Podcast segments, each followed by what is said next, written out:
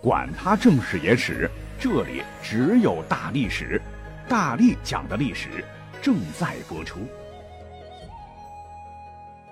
大家好，我是大力丸儿。清朝不管我们喜不喜欢，都是距离我们最近的封建王朝。可它留给世人的谜案，可一点不比其他王朝少。最有名的当属孝庄下嫁多尔衮之谜。因为一个身强力壮的小叔子，一个心寡颇有姿色的亲嫂子，纠结着权力和王朝的兴衰，瓜田李下，难免不被后人言情细说，留下解不开的谜团。首先介绍一下二位主人公，多尔衮曾经统军南下，冲冠一怒为红颜的吴三桂放水山海关，农民军被多尔衮率领的八旗击溃，清军攻入了北京城，开始了长达二百六十多年的统治。整个过程，多尔衮居功至伟。小皇帝顺治就册封多尔衮为叔父摄政王。这个时候，他已经是一人之下，万人之上。而孝庄老公皇太极，多尔衮他哥啊，他是一生培养辅佐儿子顺治、孙子康熙两代皇帝，是清初杰出的女政治家。但就是因为呃历史上流传已久的香艳绯闻，让他是名誉蒙羞。那他到底有没有下嫁给小叔子呢？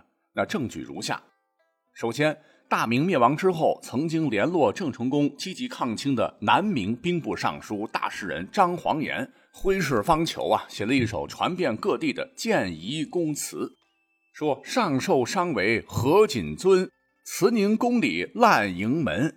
春官昨进新一处，大礼恭逢太后婚。”就是说，本来给太后上寿的酒变成了交杯酒。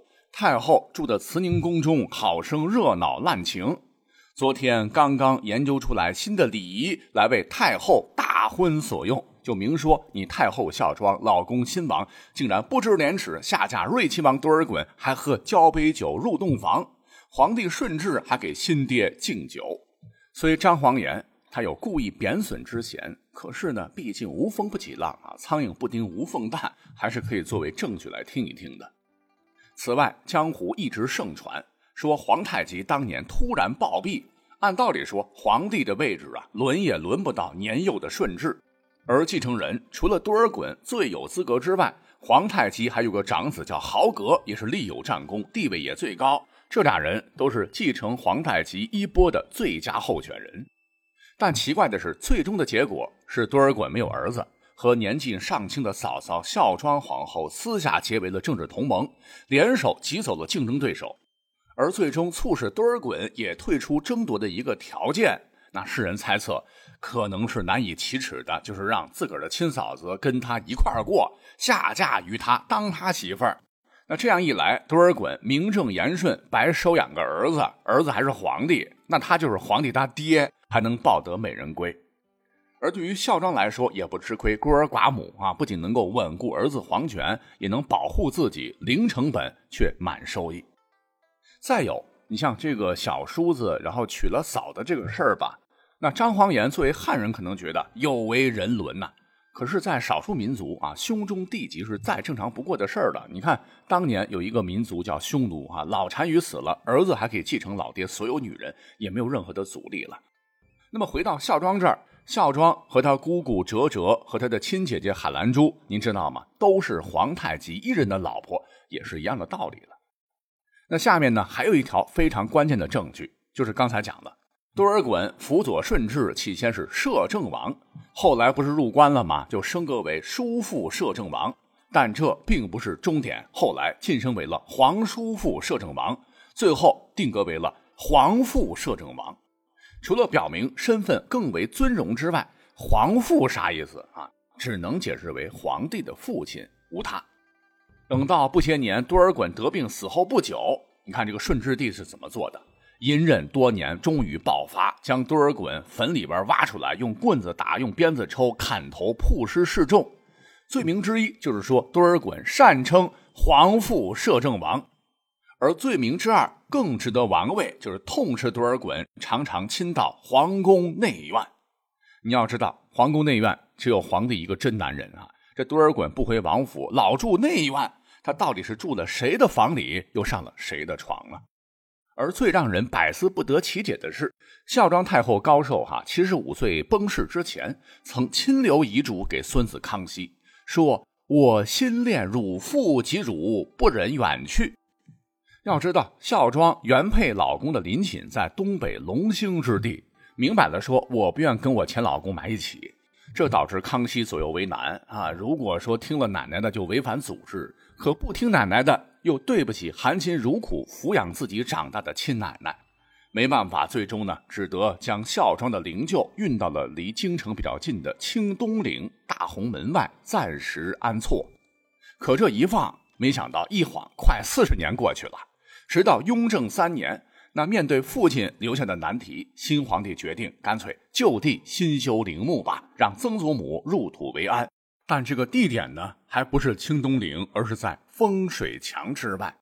难道说真嫁给了小叔子，没脸地下见皇太极？那刚也讲到了，孝庄的儿子顺治帝对多尔衮恨得牙痒痒，一番出手，似乎有赐地无银三百两之嫌，但他哪里知道？十几年之后，作为入关后清朝的第一位皇帝，他本身竟然也成为了迄今为止仍然无法完全定案的悬案之一。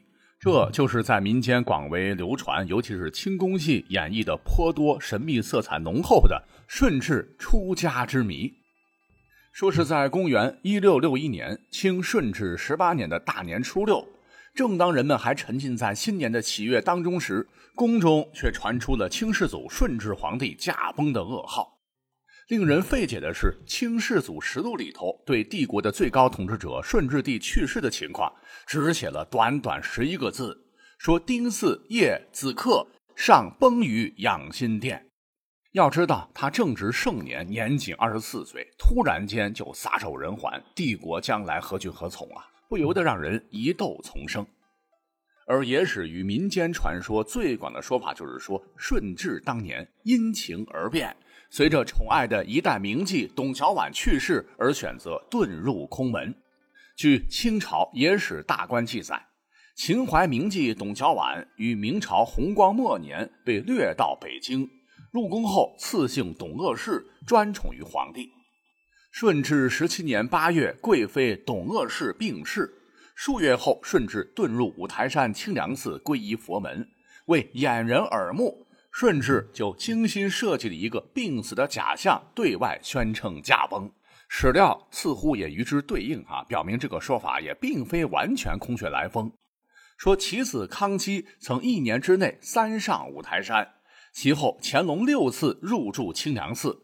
还曾经拨巨款修建寺庙，民间就怀疑这是不是跟顺治出家有密切关联呢？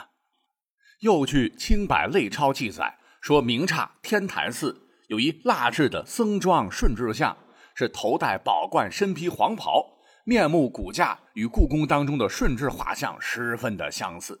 巧的是，康熙多次远到天台山来拜祭，或赐匾额，或赐金箔。足以证明天台山才是顺治出家之所。云云。那更为重要的证据就是皇帝的陵寝都是花费巨资经年修建。奇怪的是，顺治的孝陵竟然找不到顺治帝的遗体，一座陵寝空着不用，确实匪夷所思。那让人不得不相信，莫非顺治真的是看破了红尘，出家当和尚去了吗？那为了解开这个谜团，那我也查了很多的资料哈，发现。引得顺治悲痛欲绝的董鄂妃，历史上确有其人，但却并非是董小宛啊！因为董小宛一听名字就是汉人，这个董鄂妃乃是出身于满洲的士族之家，哪里是什么风尘女子嘞？史书载年十八以德选入掖庭，是备受宠爱。顺治十四年，董鄂妃诞下皇四子，次年正月，此子不幸夭折，董鄂妃伤心欲绝，是染病不起。于顺治十七年八月病逝，年仅二十二岁。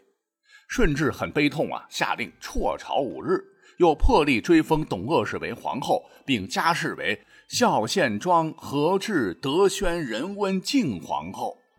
可他呢，最终还是难掩丧妻之痛，又亲自撰写董鄂妃形状的祭文，又命大学士金之俊写了《孝献皇后传》。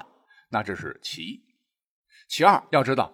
清朝皇帝大都信奉佛教，但信奉归信奉哈，最终能否成为和尚，这可由不得他。身为九五至尊，皇帝出家是极其重大的国事，这可关系到祖宗社稷稳定。顺治即使是皇帝，如何能做到神不知鬼不觉、瞒天过海，还能瞒到满朝文武、天下百姓，甚至包括其母？历史上著名的女政治家孝庄皇太后在内，都以为她病亡，其实出家了。这本身就是一件绝对不可能的任务。故而呢，综述各种史料，我们可以暂做一个定论。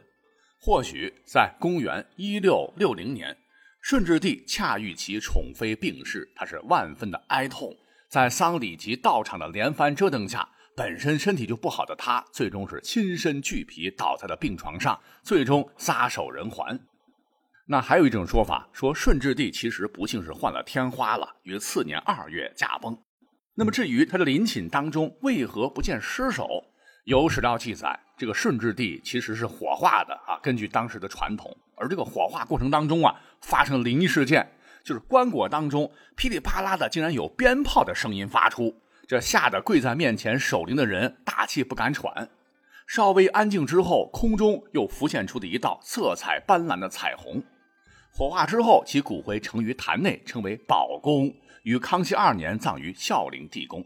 所以说，这也揭示了为何地宫不见顺治遗体的疑云。所以你也看到了哈，只要是贵为皇帝，那他的死就不可能无声无息，也足以搅动历史纷扰百年。而等到顺治的后代，他的曾孙嘉庆皇帝继位时，又发生了一件非常诡异的事儿，那就是他的死法竟然跟历史上所有皇帝的都不太一样啊！据说是被雷活活劈死的，也留下了一段历史的谜案。根据《清史稿》记载说，秋七月壬申，上旬杏木兰，筑壁避暑山庄。己卯上不遇，相西大见，宣诏立皇次子至亲王为皇太子。日加戌上崩于行宫，年六十有一。请注意，这段关键性的文字当中也没有任何皇帝驾崩的原因的描述。其描述的大概事件经过，应该是嘉庆二十五年（一八二零年的七月十八日），嘉庆皇帝从圆明园出发，打算去距离北京二百五十多公里的热河的承德避暑山庄附近的木兰围场来消遣散心。皇帝出行讲排场，哈，一行人足足走了七天七夜，才到达承德避暑山庄。而此时天气酷热难耐，一路舟车劳顿，肯定少不了。已经六十一岁的嘉庆帝刚到承德，第二天就突然病倒了。等到了七月廿五日的上午，嘉庆帝突感痰气上涌，说话含糊不清，呼吸困难，大家一下子慌了哈，手忙脚乱找御医。嘉庆帝自知问题严重，赶紧召见顾命大臣，预留遗嘱。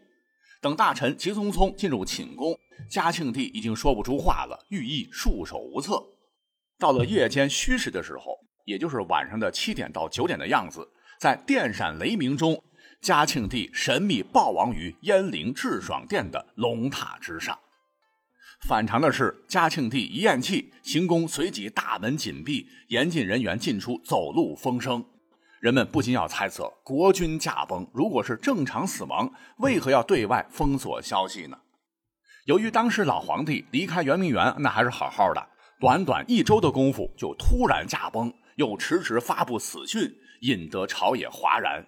一些皇室成员甚至口口相传说老皇帝是非正常死亡，是被雷给劈死的。那其中一种说法讲，嘉庆在承德避暑山庄时是偶遇疾病，但只需卧床调养而已，每日照旧处理公务政事。说那一天热河上天气骤变，电闪雷鸣。那时候也没有什么避雷针呐，很不幸，皇帝寝宫遭到了雷击，嘉庆帝恰巧被击中而亡。还有一个说法说，嘉庆帝到了承德避暑山庄后，只做了简单休息，兴致很高，马上带领着八旗兵和文武大臣、皇子阿哥们直奔木兰围场。